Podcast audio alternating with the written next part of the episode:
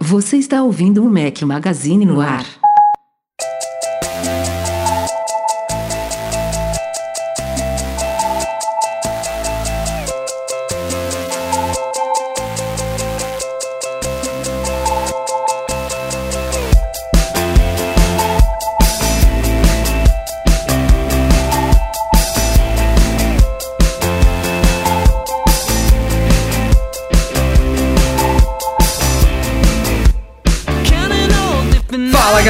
Magazine, bem-vindos ao nosso podcast número 175. Estamos ao som de Phoenix. Obrigado ao Bruno Oliveira pela sugestão desta trilha sonora. Bom dia, boa tarde, boa noite e boa madrugada a todo mundo. Rafael Fishman falando por aqui mais uma vez numa quarta-feira à noite, vão dar 10 da noite agora aqui nessa gravação. O podcast vai lá na quinta-feira mais uma vez. Acho que já é o Estamos um mês inteiro gravando nesse dia, tá quase mudando a data oficial, mas por enquanto a gente não vai alterar, não. Vamos tentar continuar gravando na terça. Se a gente não consegue, vai para quarta. É bom que a gente tenha um, um, duas opções, né? senão não fica sem podcast. Mas enfim, mais uma vez com meus companheiros por aqui, eu sempre fico na dúvida. Breno Uma Masi, porra do Nanete, é, uma porra do Nanete aí, ó. Cara, efeito. separar, É, vou falar, né? Se, se a gente tá junto, se a gente tá separado, pouco importa, é seu jargão, velho. Nossa, Seu isso bordão, ficou, jargão. não ficou romântico, viu? É, É, vai pensei que fosse, pensei que fosse chamar pra dormir junto, tá com saudade de dormir tudo. Lá Não, não, ele. já, já, já, já eu vou fazer ele dar risada, ficar soluçando, e pra gente colocar lá no final do podcast, fica tranquilo. Lá ele. Eduardo Marques, beleza? E aí, beleza? Beleza. Acompanhando aqui o joguinho do meu time que tá brabo, vamos que vamos, né? Fala aí, MM Tour aí, vocês devem ter visto a notícia essa semana. Infelizmente não conseguimos fechar o grupo. Estamos com saudade já, mas realmente a situação do país não está daquelas é, exemplares, né? Dólar indo para cima e para baixo, crise política, crise Mais do que econômica. compreensível, né? A É. galera ficar receosa de viajar agora, mas tenho certeza que no segundo semestre aí a gente consegue fechar a viagem. Deus lhe ouça. Quinta viagem. É, Tomara, a gente tomara. Vai, vai levar uma galera saudade. nova aí. Também tô com Tem galera antiga querendo Ah, viajar, né? Imagina nova. É verdade, é verdade. Não, e segundo semestre tem iPhone novo, tem provavelmente outros iPads, tem Mac chegando aí, WWDC, vai ter outros Apple motivos Watch também. novo. É, Apple Watch, vamos, vamos ver o que, que vem por aí. Mas até lá, temos temas para tratar essa semana aqui, como sempre. O podcast vai falar do que houve de mais quente na semana do mundo Apple, então vamos à pauta.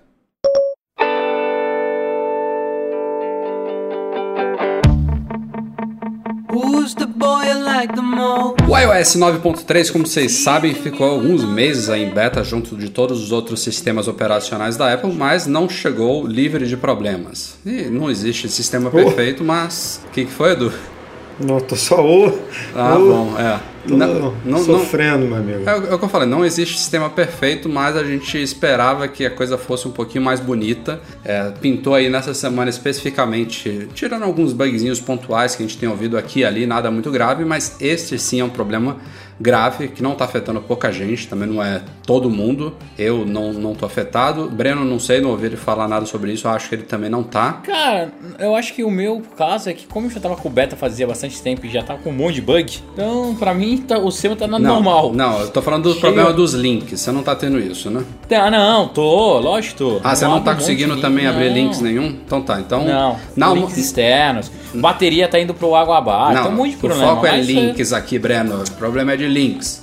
Deixa eu reclamar, porra. Então, na amostragem enorme aqui deste podcast, dois terços das pessoas têm problemas. Mas enfim, estamos falando exatamente desse problema que é o mais grave de todos aí, que pintou alguns dias, que é a questão de links no Safari, no Mail, em vários outros apps. Pessoa- O pessoal não está conseguindo, por exemplo, clicar em resultados de busca, quando toca em links em outros aplicativos que mandam para o Safari, a coisa trava ou não vai para lugar nenhum, enfim. O Edu e Breno, que estão aí sofrendo com o problema, podem falar melhor sobre o que, que acontece. Mas é curioso que não é um problema especificamente do iOS 9.3. Eu vou dar dois motivos para isso. Primeiro, o iOS 9.3 foi liberado há mais de uma semana, né? na segunda-feira da keynote da Apple. Se fosse um problema causado pelo update, na própria segunda-feira, no mais tardar na terça-feira, já teria cheio de gente reclamando. E o problema pintou o quê? Na sexta, sábado, Edu? Que É, começou não a pintar os primeiros relatos, foi alguns dias depois. foi, foi depois, é. É, isso aí já é o ponto número um. E o ponto número dois é que tem gente no, no iOS 9.2.1, eu até vi, acho que até 9.0.2 com o mesmo problema. E aí a gente chega no motivo que o Edu explicou num post aí que a gente publicou lá no site, que parece que tem a ver com links universais, que são aqueles links que quando você toca em alguma em alguma URL no iOS, ele não necessariamente vai te mandar para o Safari, que é o navegador padrão. Se você, por exemplo, tocar num link do YouTube, ele já te manda direto para o aplicativo do YouTube. Se você toca num link da Wikipedia, ele te manda para o aplicativo da Wikipedia, contanto, é claro, que você tenha ele instalado no seu aparelho. E aí, esses, aplica esses aplicativos todos que fazem uso desses links universais, eles estavam criando, alguns deles ou todos, não sei, uma base de sites associados e tudo mais lá que começou a ficar grande demais. O primeiro aplicativo que foi apontado como causador desse problema foi o Booking.com e, e, e aí isso aí estava causando um problema que afetava o Safari como um todo, né? Tava ocupando espaço, enfim, gerando um conflito aí que começou a ficar feio. Aliás, eu tô falando no passado, mas o problema ainda continua vigente. É, né? e, não é, e não é só Safari, né? Na verdade, afeta Não, tem um monte de app também. A- a- afeta o Web Views, né? Eu falo Safari, É. né? Porque o próprio Notas, Chrome ele usa o Edge no e-mail, Safari. É. WhatsApp. Clicou no link, trava o WhatsApp, por exemplo. Clicou no link do, dentro do meio, trava o meio. E, não, e você não vai jogado para o navegador. Então, é, tipo, seu, o telefone, se você clicar no link, vira peso de papel. Você tem que dar dois cliques ali é, no, no botão, é, entrar na multitarefa, matar o aplicativo, voltar. É, é chato. É, e também é compreensível que as pessoas tenham associado ao iOS 9.3, porque muitos tinham justamente deixado para fazer a atualização no fim de semana agora, que foi quando o problema eh, começou. Então tem vários aí que falam, ah, foi logo depois que eu instalei o iOS 9.3 que o bug começou. Mas aparentemente não tem relação direta, é um problema do iOS 9, digamos assim. E é um problema que a Apple vai ter que corrigir. Eu inicialmente achava que era uma coisa remota, já que começou alguns dias depois do sistema ter sido instalado, então eu estava na expectativa que a Apple pudesse fazer alguma correção eh, nos próprios servidores dela e resolver isso, mas pelo jeito não, senão ela já teria feito e ela já comunicou que vai liberar uma atualização de software para corrigir o problema. O bizarro é que isso já tinha que ter saído anteontem, sei lá, há dias, né, há horas, sei lá, já estamos finalizando Ah, aí a Rafa. quarta-feira. Diga. Po- Pode ser que eles estejam procurando uma forma de fazer uma solução mais robusta, né? Também não adianta nada ele pegar, solta a solução agora, ele sabe que o problema é com o limite de links, né? E daí a galera coloca mais e volta a ferrar daqui a um tempo. Então, Ah, Breno, Eles- eu- eles tinham que dar uma solução cara, se, é, imediata. Mas assim, o, eu não vou nem usar o, o- a, mo- a amostra aqui do podcast, porque de, de três, dois estão sofrendo, isso não provavelmente não é a real. Mas tem muita gente, cara. Tem muita gente reclamando. E não é, obviamente, do mesmo nível daquele outro lá que, que transformou o iPhone realmente em peso de papel, lembra? Que eu, eu e o Breno Nossa, corremos para atualizar e, iOS e ficou sem 8.3, sinal. alguma é. coisa assim. é, Ficou sem sinal, ficou. É, ficou, enfim, ficou uma bosta. E não foi igual a esse, porque afetou mais pessoas. Mas, cara, agora o iPhone tá. tá- é, a minha sorte é que eu fico o dia inteiro na frente do compu- Eu fico o dia inteiro na frente do computador, então acaba que eu uso os links aqui no computador mesmo, não, não navego pelo iPhone. Mas tem uma galera que fica um dia inteiro na rua ali, que fica no iPhone, que, pô, tá revoltada. E, e já tem dias que a Apple não resolve isso. Tipo, ela deveria ter lançado alguma coisa correndo e aí depois corre pra Polir, né? acertar Pra de uma deixar forma mais mais, é, de uma forma mais bacana. Concordo. Mas tá, pô, tá demorando demais. Aliás, eu espero que no momento que vocês estiverem ouvindo esse podcast, né, já tenha saído alguma coisa. Eu espero que esse tema especificamente fique desatualizado até a edição e publicação, porque Seria é, ótimo. É, tem que ser. E não foi só disso, né? O Breno estava reclamando aí com razão de outros probleminhas. A própria Apple teve que tirar do ar, em paralelo a esse problema dos links, ela tirou do ar o iOS 9.3 para dispositivos mais antigos, incluindo iPad 2, iPhone 5, é, iPod Touch de quinta geração, entre outros aí. É, ela tirou por alguns dias o iOS 9.3 do ar. Primeiro ela liberou para iPad 2, que era um problema mais crítico relacionado à ativação do, do tablet. E alguns dias atrás ela também liberou esse novo build aí, que é um, basicamente um ou dois builds à frente do iOS 9.3 original, que corrige esses, pro- esses problemas do bloqueio de ativação em todos os dispositivos dispositivos antigos aí. Então, para quem recebeu, já estava com o iOS 9.3 instalado e viu que tem um novo iOS 9.3 disponível, que é super confuso, eu concordo, né? A Apple devia especificar. Podia botar Qual iOS a versão, 9.3. né, tá? É, ela, ela simplesmente apresenta o iOS 9.3 para quem já está com ele. Podia ter botado 9.3 update, 9.3.1, o que fosse, enfim. Mas a galera, quem quiser pode instalar, não vai fazer diferença nenhuma se você não está com problema. Mas também se não quiser instalar, quiser esperar esse 9.3.1 que vai, vai sair provavelmente para corrigir o problema de links e outros, também é, é uma boa, uma boa saída. É mais para quem estava com problema mesmo. Você acha que chega essa semana ainda, Rafa? Cara, tinha, teve leitor falando que tinha visto nos fóruns de suporte da Apple que sairia hoje. Não saiu. Eu achava que ontem saía. A gente já estava toda hora ligado aqui para ver se, se, se teria sido liberado e nada. Então, é como o Edu falou. Isso, esse é um problema que eu achava que a Apple tinha que ter corrido em poucas horas para corrigir. Não é. o- Não, e, a, e a declaração da Apple falou que ia liberar em breve, né? Tipo, então Mas sim, dá mais peso pra acho que- pensar que a coisa vai sair rápida. Eu espero que saia amanhã, porque já passou do, do limite, na minha opinião. Enfim, vamos ficar ligado aí. Vamos falar de rumor, né? O, podcast nem o mundo Apple vivem sem rumores. E o rumor da vez é bom e ruim ao mesmo tempo. Vou começar pela parte boa. Grandes mudanças vindo no iPhone, em carcaça, em tecnologias e tudo mais. É, não me lembro os detalhes, o Edu que escreveu o post pode falar já já, mas a má notícia é que, segundo a fonte desse rumor, que é aquele ana- analista da KGI Securities, um analista chamado Min Chi Kuo, a gente cita Mentiu- ele porque... Mentiu o quê? É, Min Chi Kuo.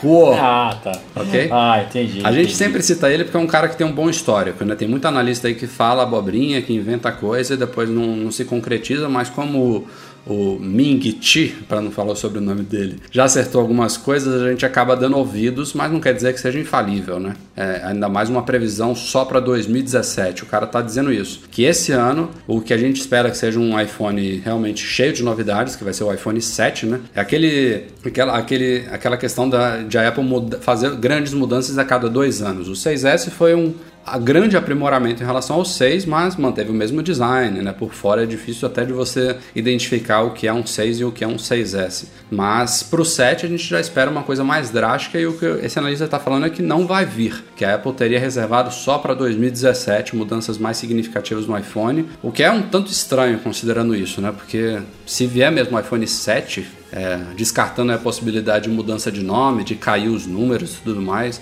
é, esse ano ele tem que vir com mudanças significativas, né? Não, não, não dá para ser de novo um, um aprimoramento em, em cima do 6S. Então não sei bem como é que vai funcionar isso. Eles vão lançar um 6SSE. É, teve até leitor sugerindo isso. 6SE, né? Vamos ver. Historicamente, a, a carcaça sempre muda na versão não S, né? Então já seria aí realmente Que eu chamo de vers- a versão cheia, né? É, a versão. Exatamente, a versão cheia. Então já vai ser estranho por aí manter. Que o rumor era é, tirar aquela listra né, que corre na horizontal é, e man- manter a, a- o contorno, a listra do contorno da carcaça. Então, é, mantendo as dimensões, talvez deixando ele um pouco mais fino por conta da coisa lá do, de perder a entrada de fone de ouvido, mas basicamente você ia olhar e ia, ia reconhecer o iPhone como ele é hoje. Então, Pior que É o estranho, que, o mas que falando- vazou até agora, né? Que ainda é muito cedo, a gente já falou disso em podcasts passados, mostrou no site. aquela, aquela imagem que vazou, esquema e tal, é realmente mais ou menos nesse sentido, né? É um.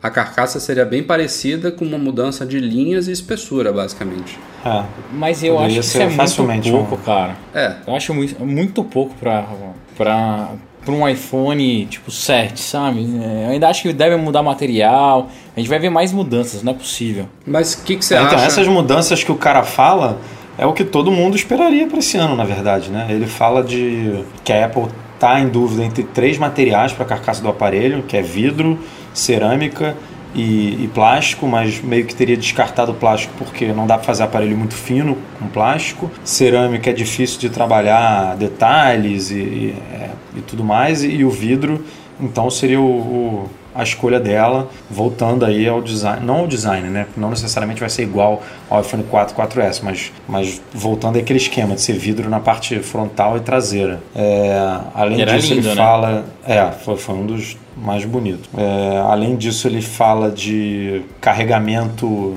é, sem fio, mas não como a gente conhece hoje, né? Fala de carregamento sem fio de longo alcance, que é enfim, você, sei lá, bota ali o, o carregador na tomada do quarto, entrou no seu quarto, o iPhone está carregando, é, mesmo não estando tão próximo ali ao carregador. É, Isso pra mim seria do cacete. Seria sensacional. É. tem, tem, tem um, tinha uma terceira mudança também que eu não Ele lembro fala da prova é. D'água, lembra? Não lembro, não lembro se era a prova d'água. Então, deixa, deixa eu indagar uma coisa pra vocês. Considerando esse rumor sendo certo, se esse ano a Apple vier com o iPhone 7 com esse design pouco modificado, né? Vai dar pra você perceber que é um novo, mas com a base bem parecida. É, com chip A10, com novidades que a gente está esperando aí, um perfil mais fino, sem entradas de fone de ouvido e que seja é, a prova d'água deve vir com display True Tone, que nem o iPad Pro de 9.7 polegadas, enfim. Melhorias, es- esse, esse pacote de melhorias e talvez uma outra coisinha mais. Câmera, por exemplo, que não seja mais protuberante. Vocês acham pouco para o iPhone 7? e eu acho. Eu acho que seria o, o 6, né? O 6S, assim, tipo, o 6SS. Seria uma atualização S, na minha opinião. Eu acho, eu acho bem pouco. Bom, tomara que caia os números também, né? Já tá na hora. Aliás, já tá na hora não, que eu falo isso desde o iPhone 4 ou 5, sei lá. Mas... Eu acho que a gente fala desde o do 4. É, é, mas enfim. Não, assim, ó, É, o que eu, o que eu gostaria. O 3G tá? teve sentido, né? O 3G e o 3GS, aí depois realmente ficou esquisito. Assim, o, o que eu gostaria de ver no próximo iPhone, né? não sei se vocês concordam comigo, mas uma nova forma de carregamento seria sensacional, ainda mais pra gente que sofre com bateria, quer dizer, não sei se vocês sofrem, eu sofro muito com a bateria do iPhone até hoje, ficou muito tempo na, na rua, entre escritórios, então pra mim sempre a bateria mia, eu tiro ele do carregador 7 horas da manhã, quando é meio-dia, uma hora já tem que carregar, daí no final da tarde tem que carregar de novo, sorte né? Sorte não, competência da Apple que hoje ele carrega bem mais rápido do que os anteriores, então isso facilita, mas uma nova forma de carregamento me ajudaria muito. O fato de tirarem um conector do fone de ouvido, eu acho que pode ser um grandíssimo tiro no pé, a não ser que eles mandem com um adaptadorzinho igual alguém postou, um mockup super bonitinho, que é um adaptador Bluetooth que qualquer fone funcionaria com ele, daí é legal, mas se não, vai ser um, um, um movimento muito arriscado da Apple, apesar que a Apple adora chocar, né? Adora fazer essas coisas. É, o Esse, esse rumor especificamente eu já dou como certo, viu? Tem, tem muita é, coisa tem muita coisa, é, tem muita Não, é coisa. porque tem, tem, tem a ver com uma coisa, deixar o iPhone mais fino, que a gente sabe que a Apple faz qualquer coisa por isso. Então, Mas eu não sei por que essa obsessão, né, cara? Ah, cara, é muito Tanto- chato isso, pelo amor de Deus. Tanto é que hoje eu uso o iPhone, não sei vocês, mas eu uso o iPhone sem, ah, com capinha, porque sem capinha eu acho ele muito fino. é, não, cara, tem coisas que. Enfim, deve ter gente que aprecia muito mais isso do que a gente, né? Porque a Apple faz e o iPhone continua bombando em pesquisas de, de satisfação, então. É, de- deve ser percepção né, das pessoas, também não sei. E uma outra coisa que eu acho que faria toda a diferença é um design. É, esse novo design do, do iPhone, né, que já tem ah, já está no segundo ano, é legal. Eu particularmente acho é, interessante, não acho ele lindo, mas acho ele legalzinho. Mas eu queria ver alguma coisa diferente. Mas sabe qual é a verdade também, cara? Tá, tá difícil, né, cara? Todo ano fazer coisa defendendo um pouco a Apple. Porra, não... cara, evoluiu muito o smartphone. A gente já tá num momento que é complicado ficar Começa a diminuir Toda- de novo, toda a entortar, hora, tipo, olha só, isso aqui é mágico, isso aqui é inovação pura, revolução. Porra, não tem mais. Tem que, tem que começar a partir para umas coisas meio que fora é, aparelho mesmo, tipo o que o Breno falou, um recarregamento sem fio é, com grande alcance. Tipo, é, isso seria uma puta de uma novidade que hoje em dia não existe. É, mas foge do aparelho em si, né? Ali do, do- de dentro do aparelho que a gente costuma ver inovação assim na tela, no, por exemplo, no 3D Touch que é pressão na tela, ou então, sei lá, uma puta de uma câmera que faz é, coisas incríveis. Não, o carregamento é uma coisa tipo meio que externa, né? Então, é, tá complicado para poder todo ano fazer coisas mágicas dentro do aparelho. Então, eu acho que a tendência é essa mesmo. Cada vez a gente vê updates mais incrementais Mais e leves. é mais leves. Eu não questiono até a, a necessidade de se a gente vivesse num mundo é, um pouco mais real, pé no chão, eu, eu diria até que não haveria necessidade de atualizações anuais para aparelho assim. né? Então, Ah, não, isso Já- a gente- A a gente concorrência já tá- é cruel. É, a gente- é, exatamente. A gente já está num, num nível que, que as, as empresas lançam porque tem que lançar porque a outra lançou. Tipo, porque difícil. Vamos lá, você comprou um iPhone 6S em setembro do ano passado. Você acha que em setembro ele ainda não é um puta de um aparelho? Tipo, Ah, com certeza. Não, a oferece- gente, Porra. eu, eu só troco de aparelho de ano em ano por causa do, do meu É, porque a trabalho. gente trabalha com isso. Porque É. dá, dá pra ficar com o iPhone dois, três anos fácil. Dois anos tranquilo. Fácil. É, não, eu troco todo ano que sou retardado. Mas ó, tem mais duas coisas é, em relação ao iPhone 7 que tem que estão tão fortes nos rumores. Primeira é falando você citou câmera, Edu, tem aquele rumor do iPhone top lá que pode até ser chamado de iPhone Pro ter um sistema duplo, né? Seja lá como isso vai funcionar, pode ser que se, se vier mesmo traga uma mudança, uma evolução significativa para a câmera do, do iPhone. E a outra coisa que para mim faz sentido apesar de continuar inaceitável no iPhone SE é, ele começar em 16 GB, eu acho que para o iPhone 7 já está de novo. Assim como a queda dos números no nome, já é uma coisa que a gente já fala há uns bons dois anos, pelo menos, que já está na hora de matar. Então, o, o, o modelo de entrada ele tem que começar com no mínimo 32, de preferência 64 GB. E aí não, não me venham com esse argumento que tem muita gente por aí que se dá bem com 16, porque se se dá bem com 16, também vai se dar muito bem com 32. A questão é. Não, não, isso tem, tem que morrer. O no iPad já morreu, né? Não tem mais. Quer É. dizer, não tem mais. Acho que talvez no. no- No Pro modelo. acho que nem no Mini. Não. Nem no Mini, nem no Air 2 tem, né? É, já começa em 32, eu acho. Eu achava que era só no Pro. Mas enfim, já tá, tá começando a morrer mesmo. No iPhone SE eu entendo ele não ter vindo sem esse modelo, porque senão, é um iPhone, querendo ou não, inferior ao 6S e o 6S Plus. Né? Não teria por que ele não ele começar em mais do que 16 e, o, e os, os, os top não. Mas pro 7, vamos ver Ah, se isso acontece. tô vendo aqui na loja, na loja o, o iPad Air 2 ainda é 16, acho que o Mini também deve É, ser. deve ser sim. O Mini 2. Começou Não, ca- cara, Pro. 16 é, 16 é muito complicado. É muito E, e espaço. 256, né? O iPad, o iPad agora vem 256, Isso. é capaz dos iPhones também virem É, vai, ser- vai ser lindo se o iPhone 7 vier com absurdo. 64, 128, 256, imagina? Você cobraria um de 256, Rafa? Eu acho que sim. eu acho que sim, cara. Cara, eu não, velho. Cara, 128 tá bom demais. Não, tá muito mim bom. também. Tá muito bom mesmo. Pra minha esposa eu compraria, porque ela tira foto de, todo, de todas as crianças. Ah, vai, né? vai entupir do mesmo jeito. É, mas sei, Não mas, faz diferença ser mas 128. pra mim não, cara. Pra mim eu acho que de 128 atende super bem, super Não, eu viveria com 64 na boa também aqui, fazendo pouco esforço pra me reorgani- reorganizar. Mas enfim, vamos em frente. Aí, a- a- além desses, só para concluir Diga. aqui, o- tem o negócio da tela AMOLED, né, que vira e mexe, aparece também, que o, que o analista lá falou, que em 2017 vai mudar para AMOLED em vez de LED. E em um outro... Agora, um- que- uma dúvida, Rafa Edu. A AMOLED não era aquela tela que os Nexus, os primeiros Nexus usaram e era uma porcaria no sol? Eu não- Cara, eu não, eu não, eu- eu não lembro. A AMOLED é, é o que o Galaxy usa hoje, né? É, e todo mundo fala muito bem da tela do Galaxy. Ele tem pretos É, profundos ela tem e tal, é, pretos gasta menos profundos e bateria. tal, aquele- é, então, enfim, a, a Apple já até no passado já tinha falado, ah, quando a gente achar que a tecnologia disse que a AMOLED não funcionava bem em telas pequenas, se não me engano. É, não é porque, Só por exemplo, se, se for isso do Nexus mesmo, não é, não é porque vai ser aquele mesmo AMOLED de anos atrás. né? Não, sem dúvida, de 10 anos atrás. É, a, a Apple realmente pode estar esperando a tecnologia ficar a par do, do que ela espera. E aí tem o outro rumor que não necessariamente é ligado com, com 2017, foi, foi falado num outro momento por esse analista, mas é dela lançar um iPhone de 5,8 polegadas, mas que na verdade seria teria o mesmo tamanho ou, ou, seria até menor do que o atual Plus de 5,5, porque a Apple ia conseguir diminuir ali as, as bordas, né, as laterais dos aparelhos, essa margem enorme que a gente tem em cima e embaixo, ali para o botão home e tudo, é, e encolher isso tudo de forma que conseguiria colocar uma tela maior num- numa estrutura menor. O que, porra, eu particularmente queria ver isso acontecendo é, em 2016. Não ela lançando um iPhone de 5,8, mas ela mantendo de 4,7 e o de 5,5, só que diminuindo a, a estrutura do aparelho, diminuindo as dimensões. Pô. Eu queria ter um, um iPhone no bolso de, com uma tela de 5,5, só que com as dimensões iguais ou um pouquinho maiores do que a de 4,4, por exemplo. Tipo, eu, não, eu não fiz nem a conta aqui para ver se isso é possível.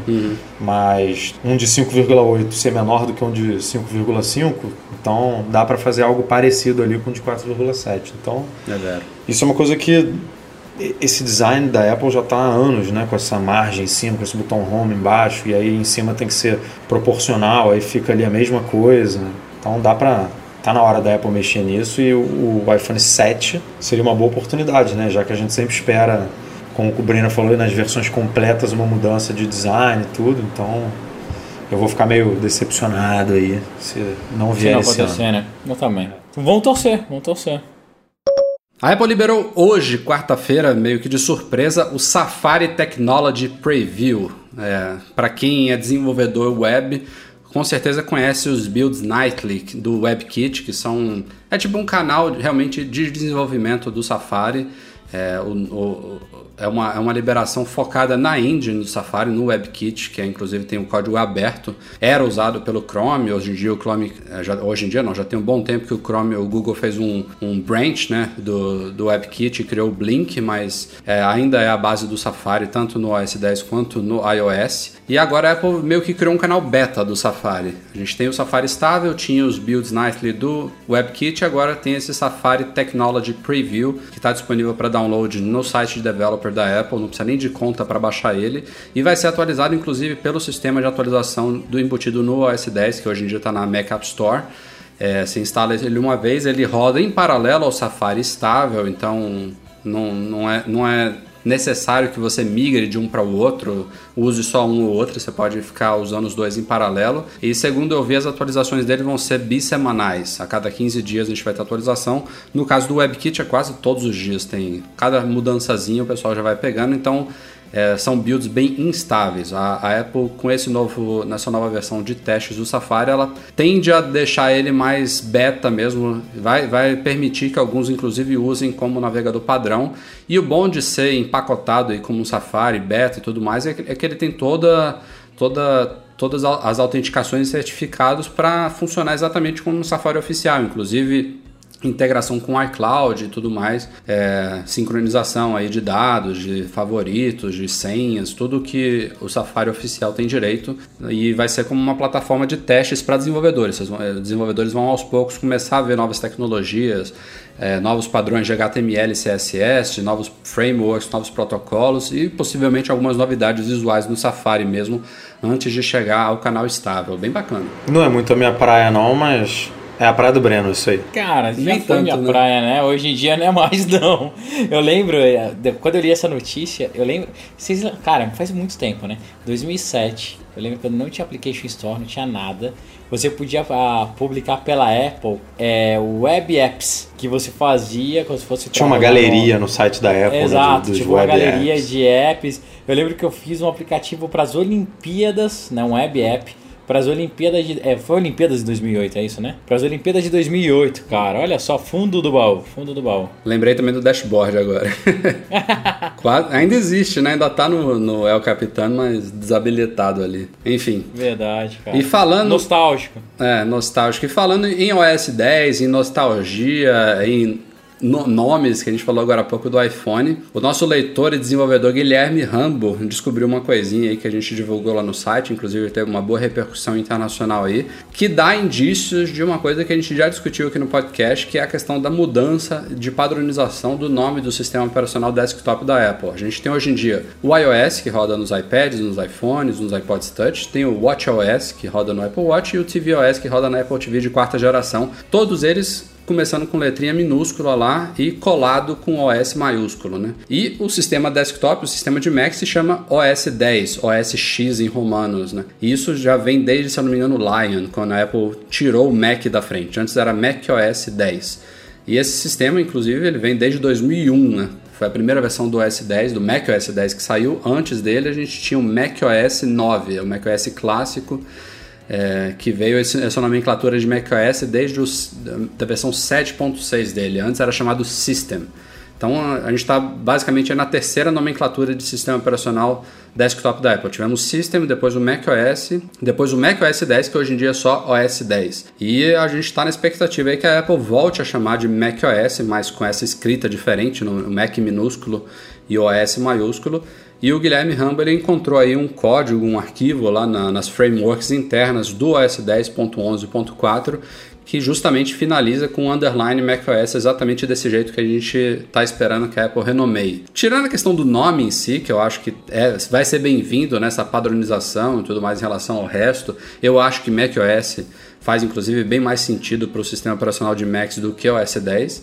É, a gente fica na expectativa de o ser o OS uma... 10 hoje em dia não comunica nada, né? Nada. Se você jogar solto assim pra pessoa que não conhece o universo, tipo, não diz absolutamente nada. E- e- Sistema operacional 10. Isso- isso é- é... a tradução né, do negócio. E é, é claro, como esse nome é errado, que muita gente continua chamando de macOS. Não é você falar assim, Exato. ah, a pessoa não está bem informada, não está atualizada. É porque é- faz muito mais sentido mesmo você chamar de macOS. É, o sistema operacional do Mac, né? Mac Exato, OS. Tipo, exato. Você, tá, você tá sendo literal na coisa. É. E aí fica, como eu estava falando, fica a expectativa de não ser uma mera mudança de nome, né? Que a versão deste ano do macOS ou do OS 10 venha com boas novidades. A única coisa que a gente já ouviu tem, a- tem tudo para chegar realmente agora é a Siri. Já seria uma boa novidade no sistema operacional, mas quem sabe não venha muitas outras coisas aí que justifiquem essa mudança aí. A gente não sabe nem se vai ser macOS 10.12, né? Que seria o sucessor do El Capitan, ou se a Apple já vai pular, por exemplo, para um macOS 11, que aí pode indicar mudanças ainda mais significativas.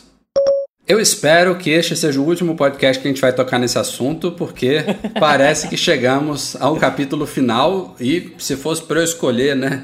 Lembra do Você Decide? Ligue 0800. Eu nunca... Nossa, que velho! Nossa, isso veio na minha cabeça aqui. Eu fui falando, lembra um do, nem lembrava do nome, ele veio aqui no estalo, mas enfim. Se fosse pra gente escolher um fim dessa história, eu nunca apostaria nesse. O FBI, é, a gente já tinha comentado aqui no podcast passado que ele é, tinha possivelmente desco- descoberto uma alternativa aí de desbloquear aquele iPhone 5C do terrorista de San Bernardino. E a coisa aconteceu de fato, né? Eles conseguiram, entraram no iPhone, inclusive saiu divulgada uma foto lá do casal de terroristas. É, não deu detalhes se foi útil ou não, se encontraram coisas úteis lá. Também é, não explicou como que conseguiu fazer essa invasão no iPhone, mas conseguiram e realmente desistiram do caso, né? Falaram Apple pode tocar a sua vida, a gente não vai precisar, não vai precisar mais da sua ajuda, a gente não precisa mais do GovTOS, né? Aquele sistema operacional vulnerável que eles estavam esperando que a Apple criasse com uma backdoor e basicamente fim de caso, que- né? É, o que foi totalmente contrário né, ao que ela falava, o que o FBI falava inicialmente, que era impossível desbloquear sem a ajuda da Apple. Então ficou até. Peraí, até uma hora você fala uma coisa, outra hora você fala outra. Ficou feio demais. Qual é o. Fica feio e, e, e pode influenciar outros casos, né? Porque tem vários casos espalhados pelos Estados Unidos de, da justiça, do governo, pedindo para a Apple ajudar no desbloqueio. É, mais ou menos parecido com esse. Esse chamou muita aten- atenção por ter sido relacionado a um ataque terrorista e tudo, mas tem outros envolvendo investigação de, é, de traficante de drogas, outros, sei lá, homicídios, enfim. É, e, e a Apple agora tem, tem a justificativa, né? Ó, vocês falaram que era impossível conseguiram, agora dá teu jeito. Tipo, não precisa de mim, resolve tua vida sozinho. E para quem tá foi- preocupado aí, teve gente que interpretou da seguinte forma, que também é totalmente compreensível. Ah, se o, se o FBI conseguiu de fato desbloquear o iPhone, cadê a plataforma hipersegura da Apple e tudo mais? Tem vários motivos que podem explicar isso. Né? A gente não sabe se o método de, de invasão vai ser divulgado. Poderia inclusive ser divulgado de forma privada do FBI para a Apple, para a Apple certificar que vai estar corrigido no, no iPhone ou no iOS. Mas enfim, a gente está falando de um iPhone 5C, já começa aí. É um iPhone antigo que não tem, por exemplo, aquela Secure Enclave, que é onde armazena os dados de senha, de Touch ID dos iPhones modernos que tem Apple Pay. Esse iPhone 5C não tem isso. E a gente nem sabe que versão do iOS está rodando lá. Qual, toda, absoluta toda versão que sai do iOS, seja grande ou pequena atualização, tem correções de segurança ali. Então, não sei que versão estava rodando nele, se era ainda o iOS 8 ou mesmo 9.0.2, enfim, não importa. O fato é que não era a 9.3 atual, que por si só já veio com uma lista enorme de segurança, de, de correções de segurança. Então, é, o FBI pode ter explorado várias dessas vulnerabilidades que foram co- corrigidas nas últimas versões. Então, o método que eles usaram, de fato, a gente não sabe, né? Mas que É, tem... dizem que é aquele método que clonou, que clona a, a memória flash, né? É. Do aparelho. E aí você tem basicamente um backup ali de todo o conteúdo. é, e aí você pode ficar tentando adivinhar a senha. Até é, bloquear, senha- depois você puxa o Até- backup. exatamente. É, você E não tem aquele continua. problema de apagar o conteúdo do. Aparelho depois de 10 tentativas erradas, porque você tem várias cópias ali do, do conteúdo. Então não, é, você pode ficar tentando até achar a senha, achou a senha, pronto, entrou. E, e, é, e essa é a diferença, porque como a gente está falando de um iPhone 5C que não tem a Secure Enclave, a senha ela fica armazenada na memória flash, digamos assim. É, Criptografada, então você- mas lá, né? é, você consegue puxar esse conteúdo e, e aí a senha vai junto e aí quando você coloca a senha certa ele identifica. Como no iPhone, é, nos, nos iPhones mais novos isso fica criptografado dentro de um é, de uma área específica que não, não tem a ver com a memória flash, não adianta você fazer isso. Então, é, é, uma, é uma melhoria de hardware que a, que a Apple fez e que não, não tem como corrigir com a atualização de software. Então, isso prova é, que a cada versão, seja de software ou de hardware, a Apple está melhorando também o sistema. Então, é, é óbvio que é motivo de preocupação, mas o iPhone hoje vendido pela empresa, os iPhones né, vendidos pelas, pela empresa hoje, não, não tem essa vulnerabilidade, digamos assim. Então, está resolvido. E não tenho dúvidas que esse caso a Apple não brigou à toa, né? não é porque o FBI desistiu que isso tudo foi em vão. É, a próxima versão de hardware e software dos sistemas da Apple, é, de, de- do, do- do iOS e da próxima versão do iPhone, do iPad e tudo mais, ela com certeza vai continuar trabalhando. Ela já faz isso por padrão, né? já, já tem anos que a Apple se preocupa muito com segurança e com privacidade, mas ela certamente vai dar uma atenção especial para tirar das costas dela essa possibilidade, né? Se isso for realmente possível dela fazer.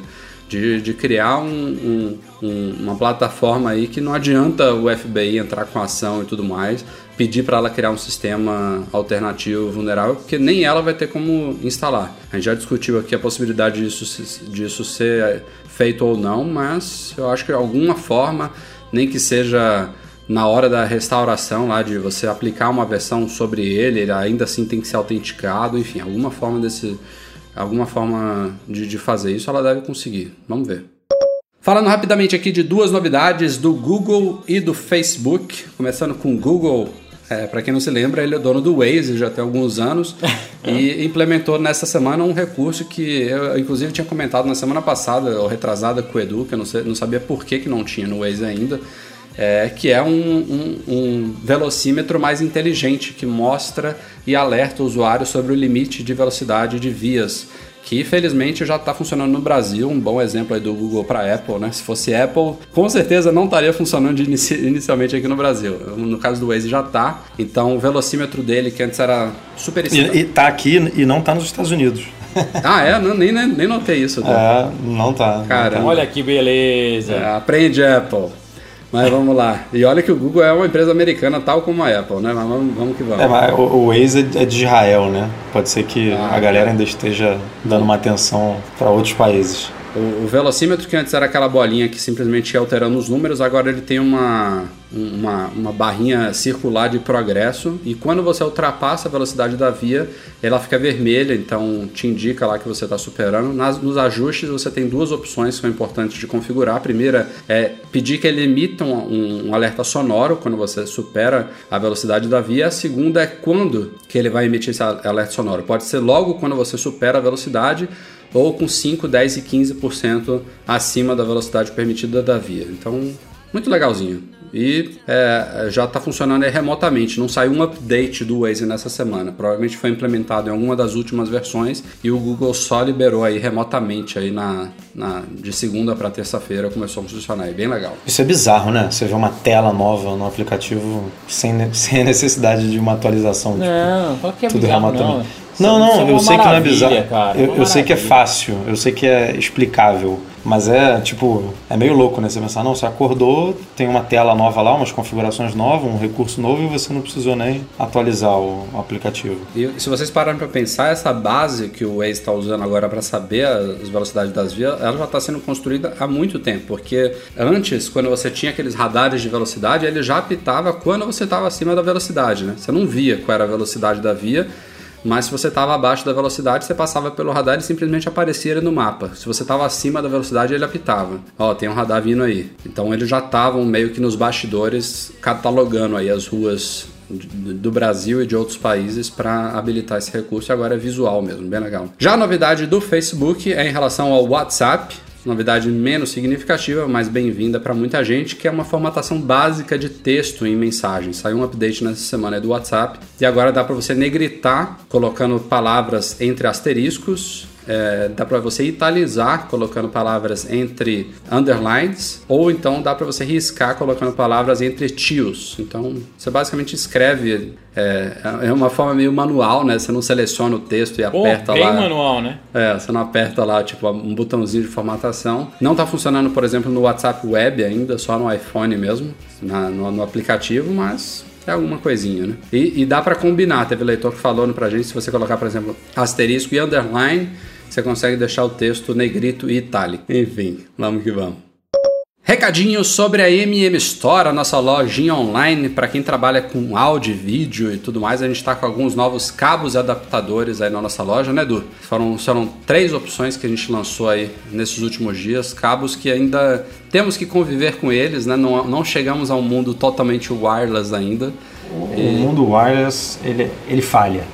É, falha e... Você precisa ter a opção física na mochila para quando o mundo wireless falhar. É, exatamente. Quais foram os, os, três modelos que a gente lançou aí, Edu? Cara, tem o cabo HDMI para HDMI, que, por exemplo, se você tem um computador da nova geração, aí basta usar esse cabo para poder passar o conteúdo para uma televisão e aí passar passa tudo, né? Passa áudio, passa vídeo. Tem o mini DisplayPort para HDMI.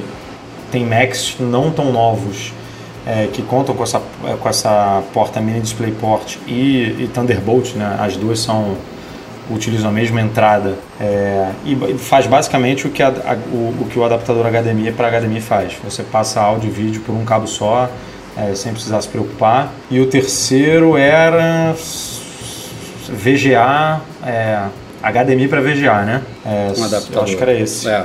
É, que, enfim, tem uns projetores mais antigos aí, tem muita empresa que tem projetor antigo que usa esse padrão VGA é, e aí é bacana você ter um desses também para na hora da apresentação ali você conectar.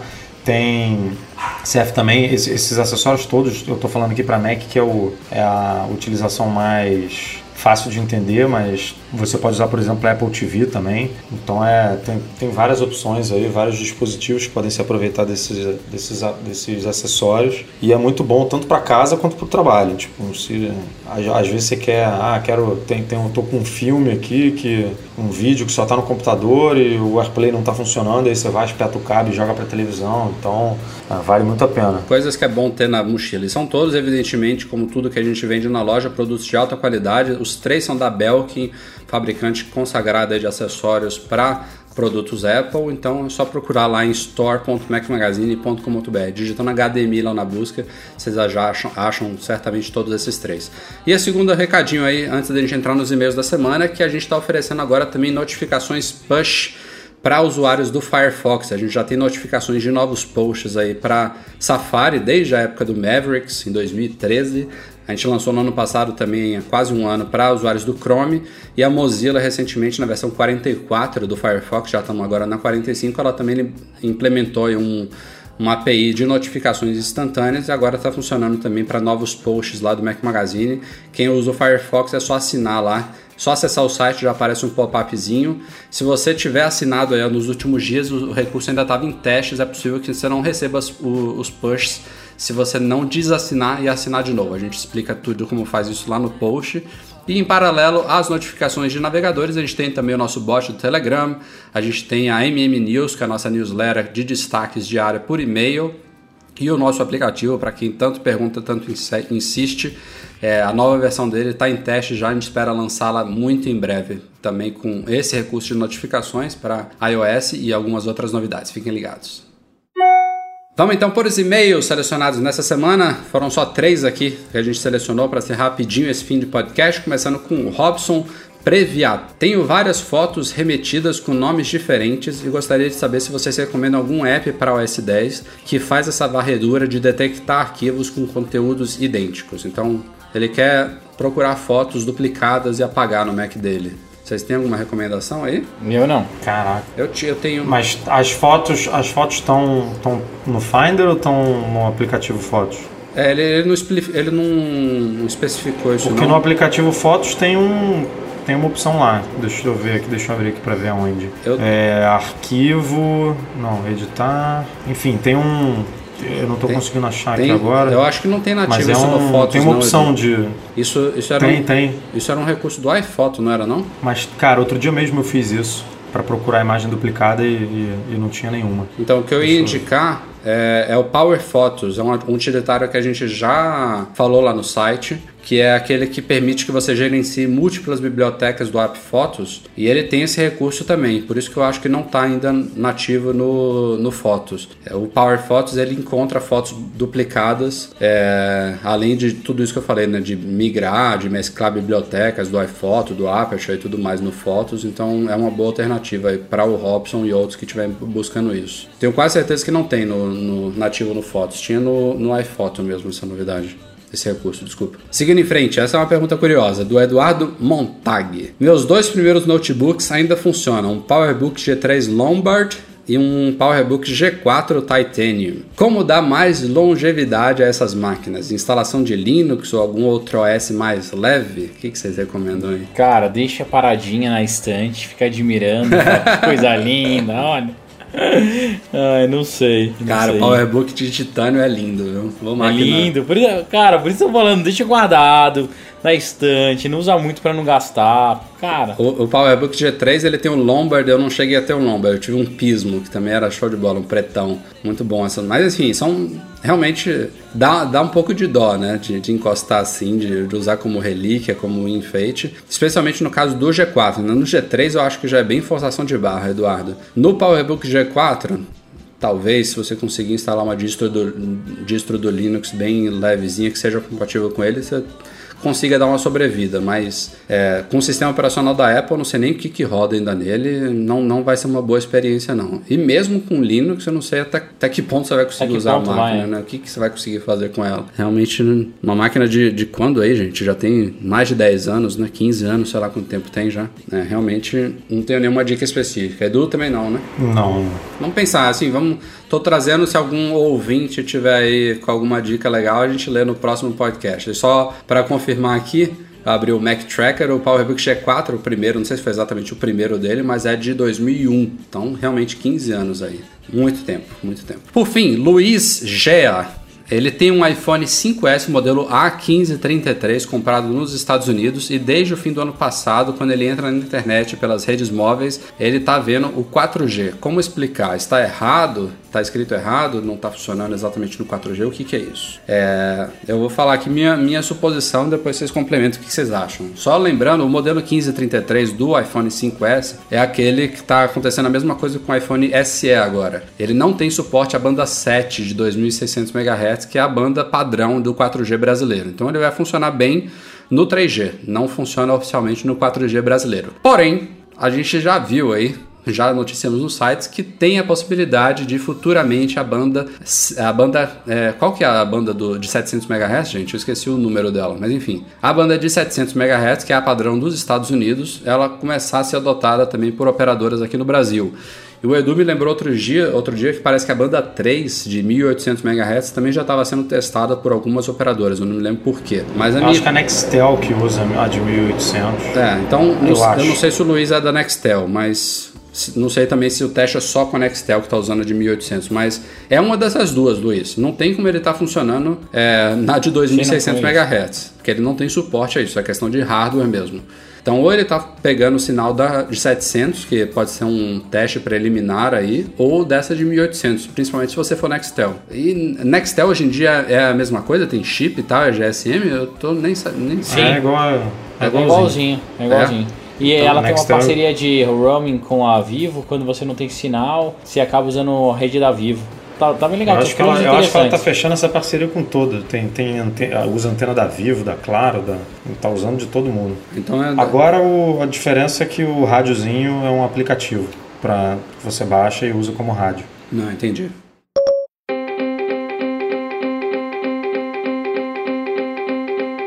E é isso, galera. Vamos ficando por aqui. Este foi o Mac Magazine no ar número 175. Um abraço, Breno e Edu. Até semana que vem. Abraço, galerinha. Até a próxima quarta. Valeu, Já, né? É, valeu galera, até semana que vem. Vamos ver se pintam boas novidades e de preferência um 9.3.1 aí, pra alegria do, de quem tá sofrendo. É isso aí. Como sempre, o nosso muito obrigado a todo mundo que nos apoia no Patreon. Tenho agora três agradecimentos especiais aos nossos patrões Aê, ouro. palmas. Três patrões ouro agora, Leonardo Fialho, Pedro Saíja e Rogério Vieira. Valeu, galera. Esses Boa, três e galera. todo mundo que nos apoia lá no Patreon, isso é importantíssimo pra gente. Um abraço também ao Eduardo Garcia, que faz a edição deste podcast para todos vocês. E ficamos por aqui. Um abraço, galera, e até semana que vem. Tchau, tchau.